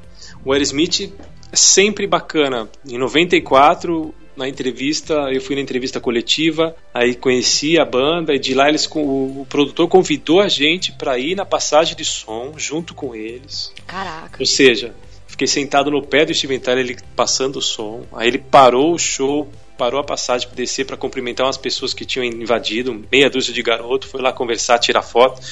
Enquanto que tem outras bandas que não deixam você fotografar ou põem você para fotografar do outro lado do estádio e depois te põem para fora. Então, essa o Foo Fighters é são os maiores babacas em relação a isso, porque além dos caras não deixarem você fotografar de perto, você tem que fotografar de longe, você ainda tem que assinar um termo que todas as fotos que você fizer, só eles aprovam, pertencem para ele, pertencem a eles para o resto da eternidade, entendeu? Então são umas restrições assim bem babacas. Não, não tem lógica, qualquer... né? Não tem lógica. Que qualquer Principalmente pessoa hoje, que qualquer pessoa. Exato. Qualquer pessoa vai lá e tira foto, pô. É. A Avril Lavigne, ela tava bêbada no show. Ela, além de botar a gente longe, ainda falou para fotografar um minuto e oito segundos, uma coisa assim. Então, assim, é complicado. É complicado. Cada um tem uma restrição diferente. Porque, na verdade, existe um comércio, né? Existia um comércio. Tem artistas que zelam pela própria imagem, como gente que está muito velha e que não quer que apareça as rugas dele de perto. Né? Tem uns artistas que são assim. É um zelo pela imagem. e- Ah, mas tem uns que, pelo amor de Deus, né? Meu cara tá cheio de ruga. Ah, mas os caras têm que se assumir. Tem gravadora que quer que o artista dela esteja, tenha sempre 30 anos, né? Aí quando sai a foto, ela quer que fique fazendo Photoshop, tire todas as rugas e o cacete. Eu não faço, simplesmente não faço. E depois que você, vê uma foto plastificada, vê o cara ao vivo, você fala, é outra pessoa. Então é uma falta de noção do caralho. Mas é o show business é assim, né? É.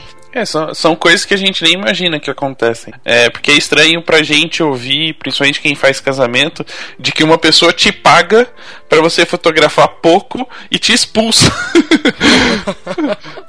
É, não, no meu caso não, não acontece isso.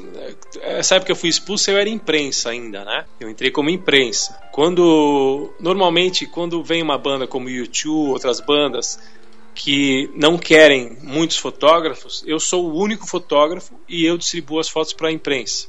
né? São casos diferentes. Mas o fotógrafo de imprensa tem um tratamento diferenciado ao meu, porque eu preciso cobrir várias coisas para a produtora, né? E às vezes para o próprio artista. Então é diferenciado. Mas tem banda que mesmo comigo também rola isso. Ó, você pode fazer igual todo mundo, duas músicas e guarda equipamento ou vai embora. A gente aceita, né? Porque na verdade, às vezes o artista nem sabe que isso está acontecendo. Às vezes é a produtora, o empresário.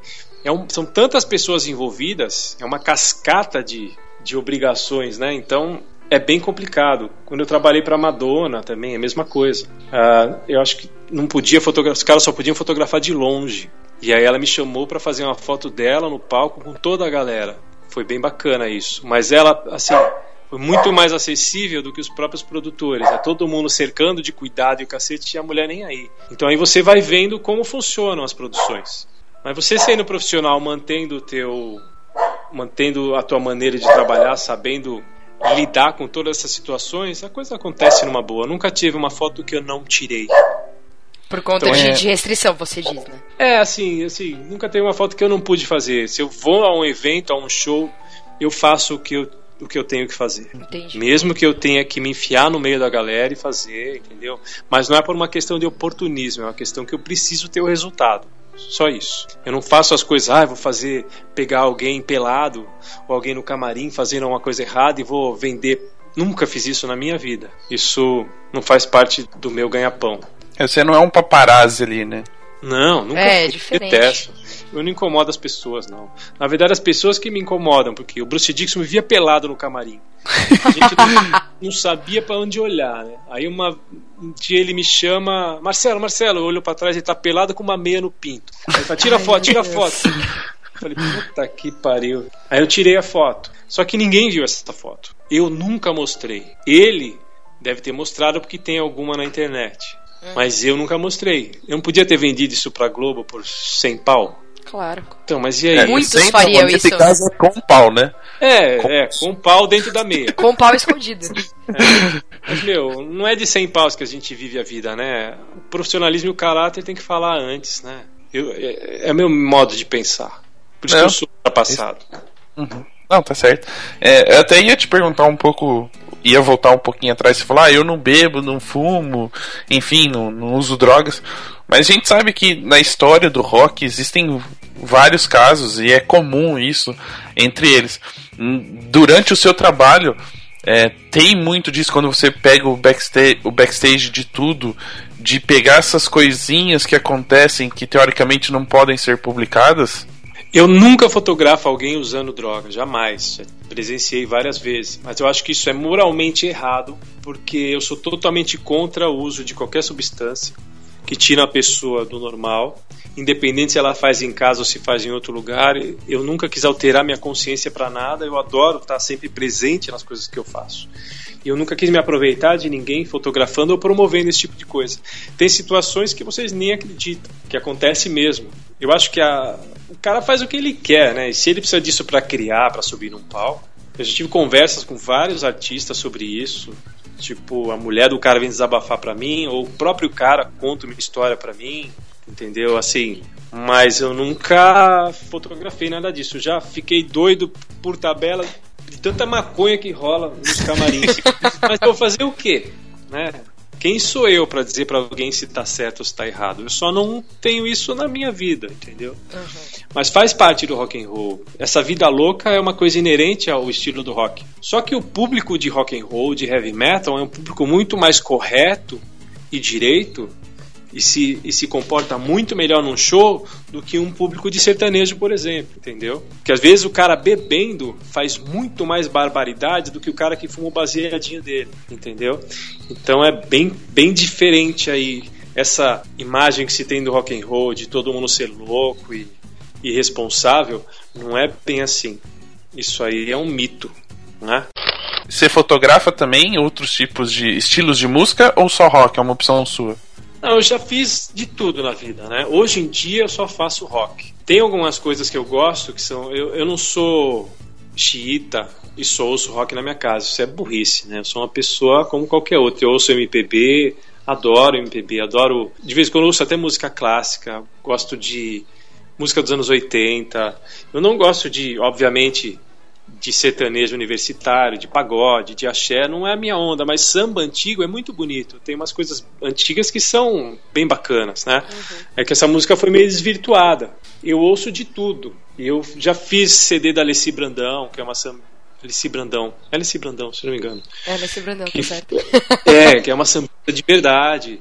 Eu já fiz. Uh, MPB, diversos MPBs. Eu já fiz de Zé Ramalho, que para mim ele é roqueiro pra caralho. Eu fiz Marina Lima. Uh, puta, fiz uma infinidade de trabalhos que eu, que eu gostei muito de fazer.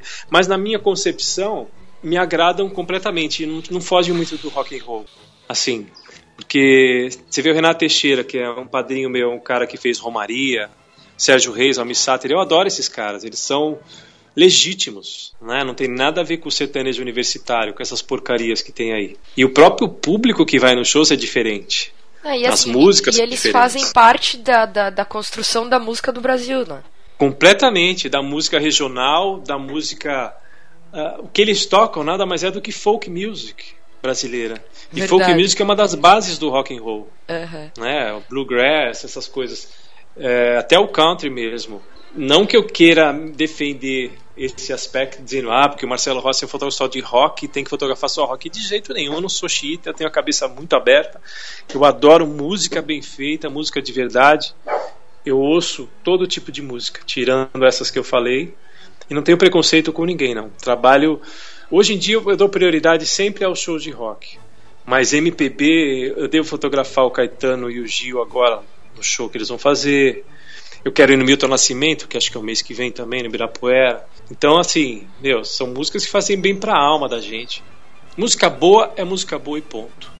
E, e, e voltando ao, ao, que a gente tava falando do backstage da, das, das bandas de rock, é, mas não te pintou nenhuma vontade de um dia registrar tudo o que acontece para um tipo de documentário, ou eles pedirem isso para documentar, fazer um documentário da banda, alguma coisa? Ah, eu já, já tenho um documentário feito. Se você for ver todo esse monte de, de imagens que eu tenho, já são um documentário. Eu tenho ideia de escrever um livro.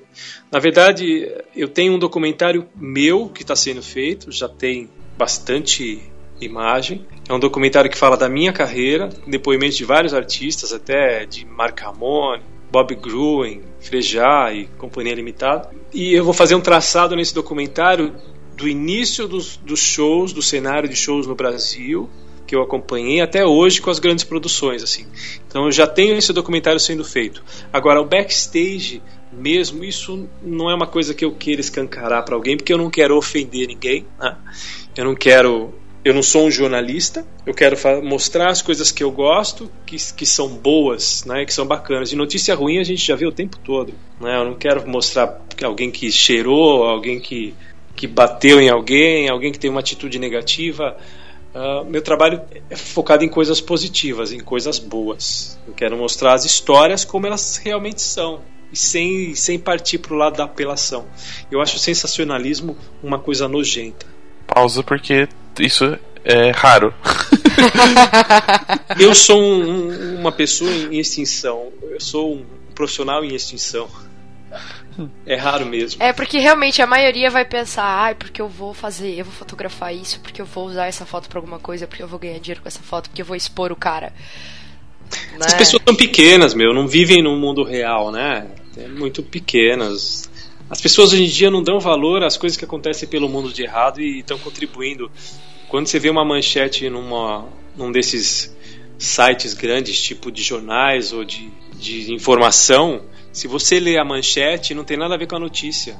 O cara exa- exacerba a manchete para você ler a notícia que não tem nada a ver. Então, eles querem é, faturar, simplesmente.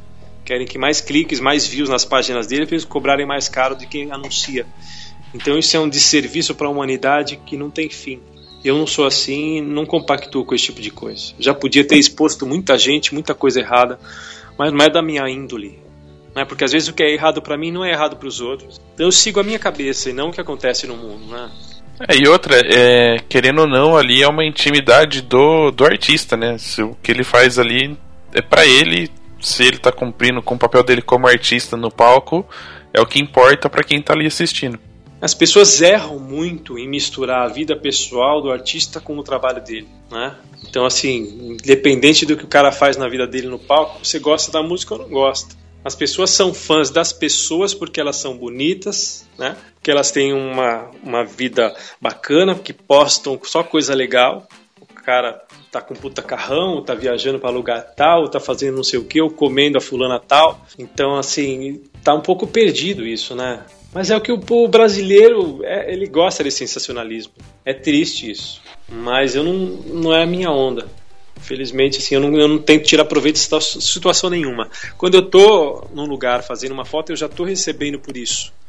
Num backstage. Então eu, eu não preciso vender a foto que eu tô tirando lá para terceiros. Eu não faço isso. Não, e volta, e volta bem no, no, no começo do que gente, você começou falando do programa, né? Que a, a sua proximidade com essas pessoas, né? Com as bandas, com os famosos, é, é o resultado de tudo isso que você tem falado durante o programa de hoje, durante o episódio, que é, é o respeito, fazer o trabalho que tem que ser feito e da sua melhor forma, e essas coisas que foram conquistando a proximidade e a intimidade com essas pessoas que são famosas e dessa certa forma é, tendo seu trabalho reconhecido. Exato, mas é assim, antes de, do profissionalismo tem a ética, né? E eu vivo sobre essa bandeira. Então é uma coisa acaba sendo consequência da outra. Agora, diz pra gente como que você virou fotógrafo oficial da 89. Na verdade, foi acho que 95 ou 94 que eu conheci o Júnior, que é o dono da 89, num show no Hollywood Rock. A gente se conheceu, eu tava entrevistando Black Rose. E aí eu falei, você quer que eu tire umas fotos? Tudo bem, então aí tirei umas fotos, depois mandei para ele. A gente criou um relacionamento de registrar tudo o que acontecia na rádio, quando os artistas iam lá, alguns projetos grandes, e começamos a fazer esse tipo de coisa. Ah, às vezes o pessoal pergunta, ah, mas fotógrafo de rádio, isso existe? Eu falei, porra, se não existisse a história da rádio não teria sido contada hoje como ela está sendo contada, né? É. E então, voltando lá atrás também, além do Capital Inicial, quem me abriu muita porta foi a 89, né? Porque a 89 sempre foi a principal veículo do rock. Tirando o tempo que ela ficou fora do ar, ela, ela sempre foi. Então era todo mundo que vinha ao Brasil, ela era referência. Todo mundo passava lá. Ela lançou desde Charlie Brown a Titãs, né? Uhum. Ela acreditou nessas bandas. Então é uma referência. E pra mim estar junto deles foi uma coisa que aconteceu naturalmente e que me ajudou muito. E hoje a gente tem um relacionamento cada vez mais forte. Né? Já lançou um livro, vamos lançar outro em breve. E em setembro eu começo um programa meu na rádio. Poxa, que legal. É, eu vou ter um programa que vai falar de rock, de backstage, de fotografia. Vamos ter música ao vivo, vamos falar com. Vamos tocar e cantar ao vivo também. Vai ser uma bagunça. Putz, que da hora. É, e aí, por exemplo, você vai em show também pela rádio ou só pela produtora? É, você só fotografa dentro da rádio? Como que funciona, mais ou menos? Não, hoje eu não fotografo mais dentro da rádio. Hoje em dia a coisa é diferente, né? Eu não tenho tempo mais de fazer esse papel. Hoje em dia eles mesmos tiram as fotos e postam no Instagram. É, hoje em dia existe a GoPro, né? É, tá lá. Celular e tudo. As coisas mais importantes eu faço ou mando alguém da equipe fazer, quando a gente faz um show, algum evento. Mas eu, hoje em dia eu fotografo muito pouco relacionado a shows. Eu, eu escolho o que eu, o, que, o que eu preciso fazer, né? Porque senão me toma um tempo que eu não tenho. E as coisas acontecem de uma maneira diferente, mais dinâmicas. Aproveitando que você falou do, do, do tempo que a rádio ficou fora, né, para todo mundo que sempre é, ouve, para quem não é, vamos mudar, deixa eu explicar antes. Para quem não é de São Paulo, a 89, a 89 sempre foi a maior rádio de rock de São Paulo. E aí, por conta de, de as outras rádios, né, de, de pop e tal, começaram a crescer e os investidores meio que começaram a investir nelas e pararam de investir. A 89, infel 89 infelizmente fechou, mas ela virou uma rádio pop também, deixou de chamar 89 Rádio Rock, era 89.1 FM, um negócio assim. É, e quantos anos que, que a rádio ficou fora? Acho que seis ou sete. Ah, e aí, como que foi para você é, fazer parte da volta da rádio. Porque assim, eu como ouvinte, é, no dia que teve aquele primeiro teste que eles fizeram no domingo, que o Tatola ficou fazendo transmissão, é, eu lembro até hoje, assim, o, o, André tava na rua, ele tava no carro, ele me ligou e falou, Ana, põe no 89. Eu falei, mas por quê? Ele, meu, não importa, põe no 89. E aí tinha vinheta 89 Rádio, eu falei, caralho, o que que tá acontecendo, né? E aí falaram que era uma campanha pra gente, pra tentar conseguir fazer com que a rádio voltasse e tal. E aí depois teve o retorno oficial, tudo.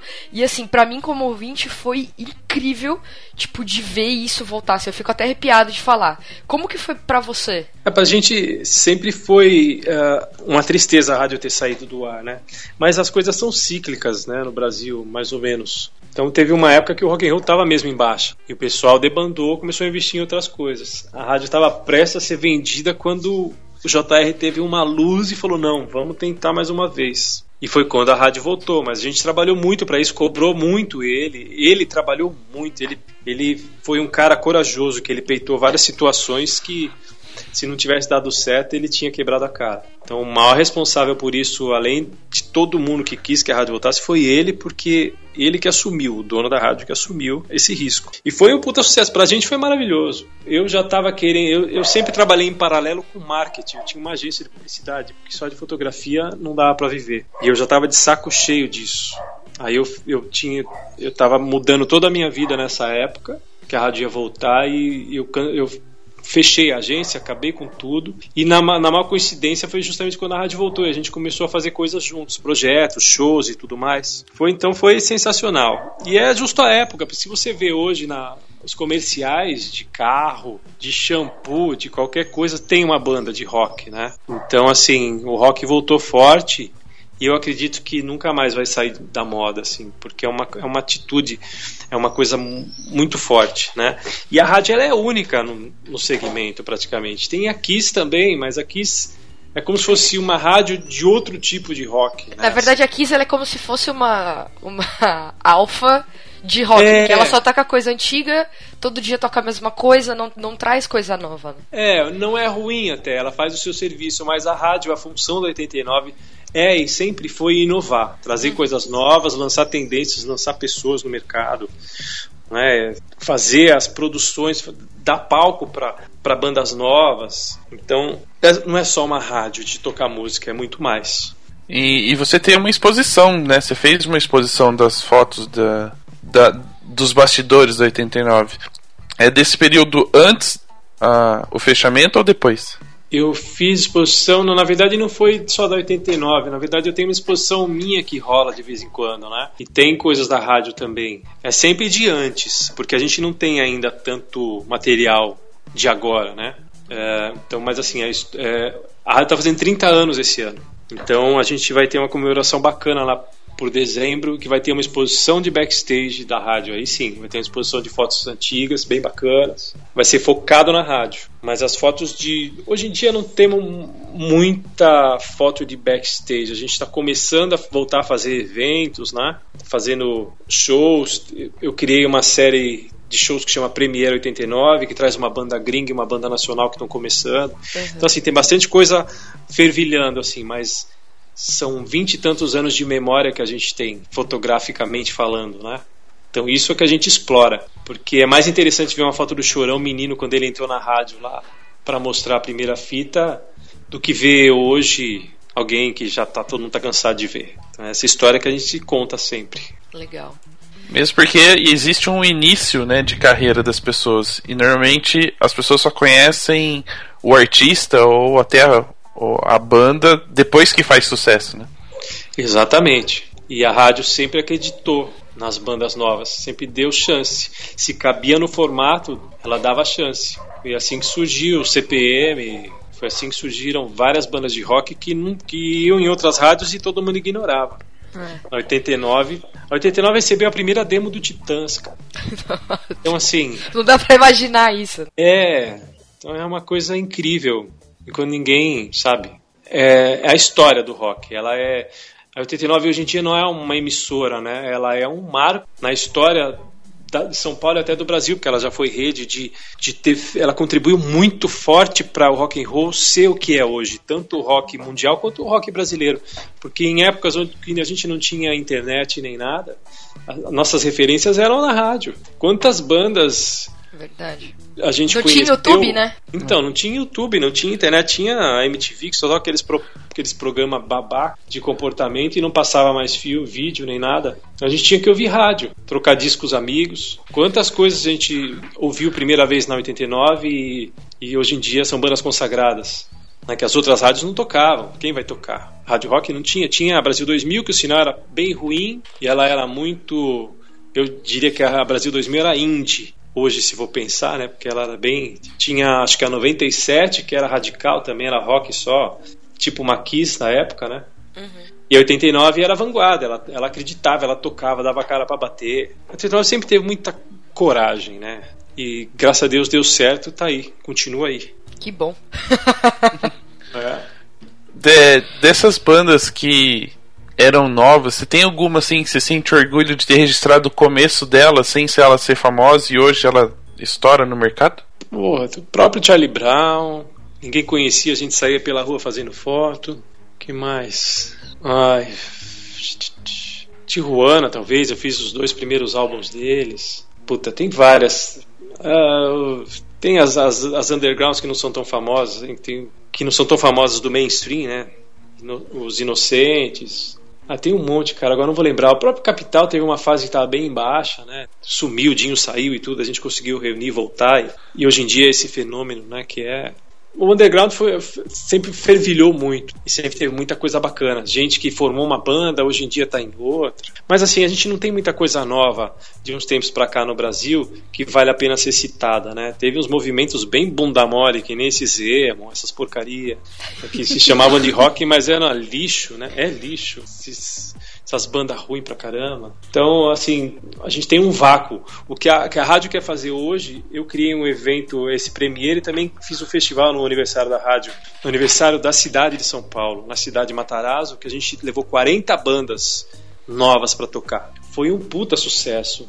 Umas bandas de qualidade, assim, incríveis. É, e o público adorou, foram mais de 25 mil pessoas. Então, assim, a, a rádio tem que voltar a fazer isso mesmo. É promover as bandas novas para a gente ter os novos Charlie Brown, os novos Capital, os novos Titãs. Por enquanto a gente está no limbo. Tirando Scalene, que é a banda que a rádio lançou, Preto Massa, que é uma banda incrível também que a rádio lançou agora, a gente acredita muito. É bem legal também. Toy Shop. Tem umas bandas que a gente tá. O, o Far From Alaska, né? São bandas que a gente acredita muito então, e a gente toca, porque outra rádio não tocaria. É, dá pra perceber, assim, pelo seu discurso, que você não tá envolvido só fotograficamente com a rádio, né? Você tá envolvido, é, tipo, num projeto geral da rádio. Você tá envolvido com a rádio. É, é o mesmo carinho que você tem com a fotografia?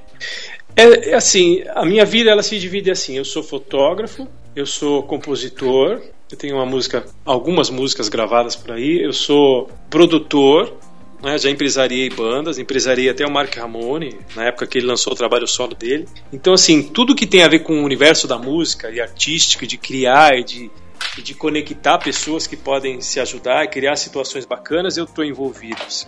Eu, a Maluca faz uma brincadeira que eu sou um agitador cultu- cultural, né? Toda vez que eu entro no ar, ela fala isso. É divertido, acaba sendo uma verdade.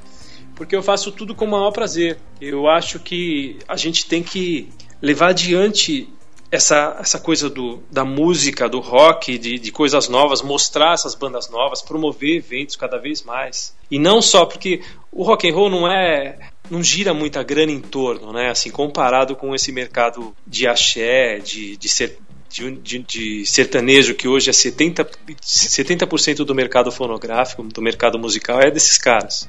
É, nada contra, mas a gente não tem muito espaço, porque o Brasil é burro mesmo.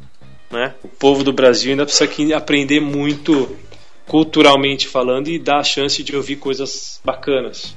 É, mas então meu trabalho assim, eu adoro fazer participar de tudo que diz respeito aos eventos que a rádio faz, né? promover, criar esses, esses shows, situações, promoções. Então a gente conversa muito, a gente faz muita coisa junto na rádio. Realmente, eu não sou fotógrafo da rádio já há muito tempo. Quem trabalha lá são os meus assistentes agora. Mas. Mas você continua fazendo parte, né? Sim, sim, completamente. Assim, sempre que eu puder, eu vou estar presente dando ideia, criando, inovando. Hoje em dia a rádio está mais dinâmica, porque ela está mais enxuta. Antigamente tinha vários departamentos, tinha muita gente, né? Hoje em dia a gente senta direto com o dono da rádio e fala: e aí, vamos criar um negócio assim, vamos fazer uma coisa assim, vamos promover essa banda, vamos. Tanto que a história do Preto Massa foi muito legal. Eles me mandaram um tempo atrás uma música e falou: ouve aí, vê se leva na 89 lá pra tocar. E eu achei a música que não tinha a ver com a programação. Aí enrolei os caras seis meses. Os caras são amigos meus, mas assim, não é porque é amigo que a gente tira as calcinhas, né? Tem que ser coerente. Só que quando eu vi, o outro dia eu entrei e vi o trabalho como um todo, era fenomenal. Os caras, assim, é que nem um fotógrafo ruim que mostra a foto errada, saca? Eu não acreditei na música que eles mandaram para mim, mas as outras eram sensacionais. Aí eu entrei na sala do JR, mostrei para ele, ele falou: Meu, traz os caras aqui agora, vamos lançar essa banda. Ele, os caras chegaram para a reunião no dia seguinte, ele recebeu os caras dentro do estúdio já apresentou e lançou a música da banda. Entendeu? E assim, não é jabá, cara. Não é nada disso. É simplesmente porque é bom e o mercado precisa de coisas boas, né? Então é isso, isso que a gente faz. A gente faz com o maior tesão. É o maior prazer do mundo você ter condições de mostrar pra galera uma coisa bacana. E a rádio dá essa oportunidade pra gente. Não, é legal. E tem até essa observação fotográfica, né? É, quando eles quiseram divulgar o trabalho deles, mandaram a foto, erra a foto errada, a música errada. Exatamente. Exato. Exatamente. E é eu meio a curadoria. Tem que tomar esse é. cuidado. O seu trabalho, é, ele tem que ter uma visão geral, assim. Se não é, não dá para você ser selfie o tempo todo. Falar, ah, não, essa foto é do caralho, só vou mostrar essa. Faça isso quando você tiver com a vida ganha. Né, que você tiver com a carreira pronta. Aí os caras vão contratar você pela tua piração, pelo teu conceito. Mas enquanto você está começando, está numa carreira mediana, você tem que fazer o que é esperado, né? Isso é o que eu sempre fiz a vida toda. Mas pirando também. Aspirações eu guardava para mim. O que era esperado eu mostrava. É uma dica musicalmente e fotograficamente. É. excelente, analo excelente analogia. Vale para tudo na vida, meu. Vale para tudo na vida. Seja você mesmo, independente do que for, tem que ser a gente mesmo. Se você quer pirar o cabeção, pira, mas tem que ter responsabilidade. Você vai no casamento. Se eu for no casamento, o cara me contratasse para fazer aquelas fotos bonitinhas que todo mundo faz, ele ia ter uma decisão decepção tão grande, porque eu ia fazer cada coisa maluca, cada ângulo diferente que eu gosto de fotografar. E aí eu ia me divertir, talvez no casamento, como fiz um amigo meu, mas assim, não é o ideal, né? Então o cara te contratou para fazer um serviço, faça o melhor que você puder, mas assim, tem que entender o que a pessoa quer, né? Porque às vezes o cara pode falar para você, não, eu quero um casamento totalmente diferente. Então você vai lá e registra uma coisa com a tua visão, uma coisa bem, bem, até meio abstrata, né? Mas eu faria também, eu contrataria uma pessoa para fazer o esperado. Porque aí você cobre os dois lados, né? Uhum, Sim, porque tem sempre a mãe ou a avó que é, é mais. Não vai entender. Mais clássica, exato. Não vai entender. Mas não se reprima, né? Deixe o seu talento transparecer. Porque um dia vai ser isso que talvez que as pessoas esperem de você. Uma coisa nova, né? Uma coisa inovadora, um olhar diferente. E aí a gente está quase terminando o episódio de hoje. Queria saber de você aí quais são os seus projetos futuros, né? O que, que a galera pode esperar acompanhando o seu trabalho aí, o que, que vem de novo. Bom, eu vou mudar de sexo. não, não, ainda não. Vou esperar mais um pouco. Bom, é o programa de rádio, começa em setembro, vai chamar M Rossi Rock Show. Uh, eu vou ter. Tô para lançar um livro novo de fotos de show, né? E um documentário sai junto, falando sobre a minha carreira, com depoimentos de artistas e falando sobre o cenário musical nesses vinte e tantos anos. Uh, continuo compondo músicas, agora tenho mais tempo, fazendo umas músicas com os caras do guitarrista do Capital. Eu acho que é isso. E o grande projeto da minha vida agora é fazer essas fotos de viagem mesmo, essas fotos de, de paisagem, de animais, coisas que eu, que eu gosto muito de fazer. Isso talvez vire um, um programa de TV daqui a um tempo. Então, E vai ser um canal chamado 89 também, não? Não, nem Foi no 89. projeto- Não. Não, 89 é uma pedra fundamental, assim, mas o Marcelo Rossi ele não, não, não, não é funcionário da 89, né? Eu não sou funcionário, assim, a gente faz parcerias muito bacanas, como eu faço com a Chili Beans, como eu faço com a Cavaleira. A rádio, assim, é meu, é meu, é meu porto seguro, assim, a gente tá, ela me deu fôlego até aqui, né? Só que eu preciso alçar os meus outros projetos agora, que talvez nem tem a ver com música e com rock, mas tem a ver com fotografia. Legal. E pro pessoal acompanhar o seu trabalho, poder ver suas fotos, passa o Facebook, o site, pra galera poder conhecer melhor o seu trabalho. Então, o Facebook eu tenho várias páginas. Se você for, se botar M Rossi Foto no Google, vai aparecer as minhas páginas no, no Face. Uma delas é M Rossi Fotografia, que são fotos de show, né? e a outra é M Rossi Fotogaleria. São fotos de todo o resto no Facebook. De todo Então- o resto. Todo o resto.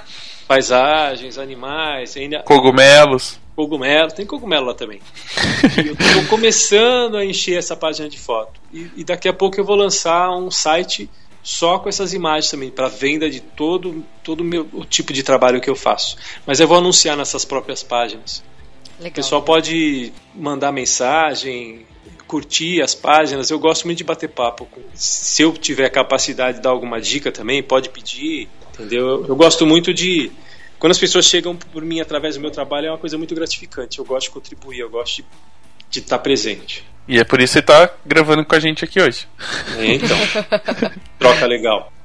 Muito bacana. É, a gente vai terminando o episódio de hoje. Eu não sei ainda como a Ana não pediu nenhum ingresso pra nenhum show até o momento, então eu vou dar um, um tchau antes que ela faça isso. Não, eu não quero ingresso Tchau. pra show, não.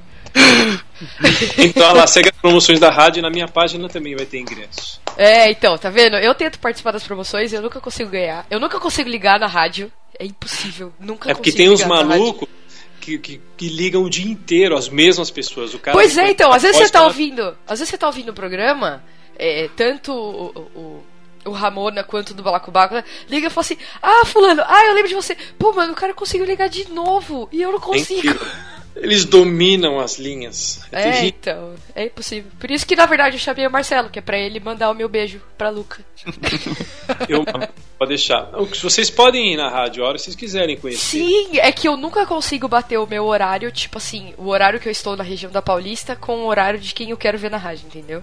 Então, no meio-dia, às duas é a Luca e o Balacobaco é, antes, né? É das, é das 10 ao meio-dia e da meio-dia a 1. É do meio-dia a. 1, eu acho que é a Luca e o Thiago. E aí depois tem tarde demais e aí vai indo, vai indo, vai indo.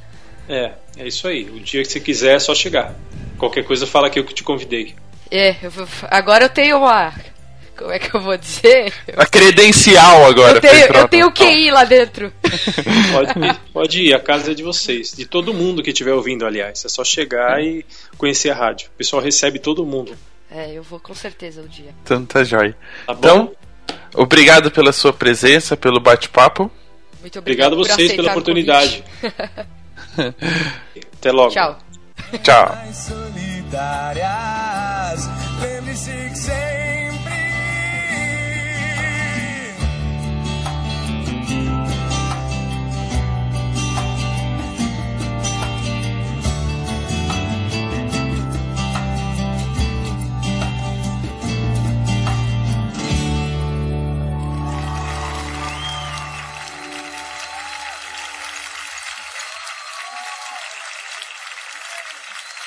Procurando um assunto para fotografia. Shhh, quieta!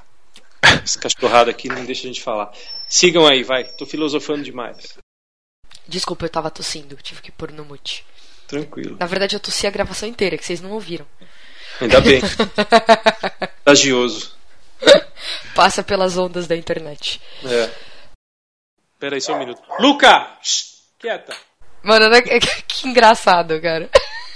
Nossa, tem Por que engraçado, Luca? Por causa da Luca. Qual Luca? Da 89? É. Puta, mas não tem nada a ver, sabe? Foi, foi, Nossa. foi coincidência. Engraçado mesmo, né? A Luca teve em casa também, já várias vezes, e ela fala, meu, essa cachorra com meu nome é uma fofa. Mas O que a gente tava falando?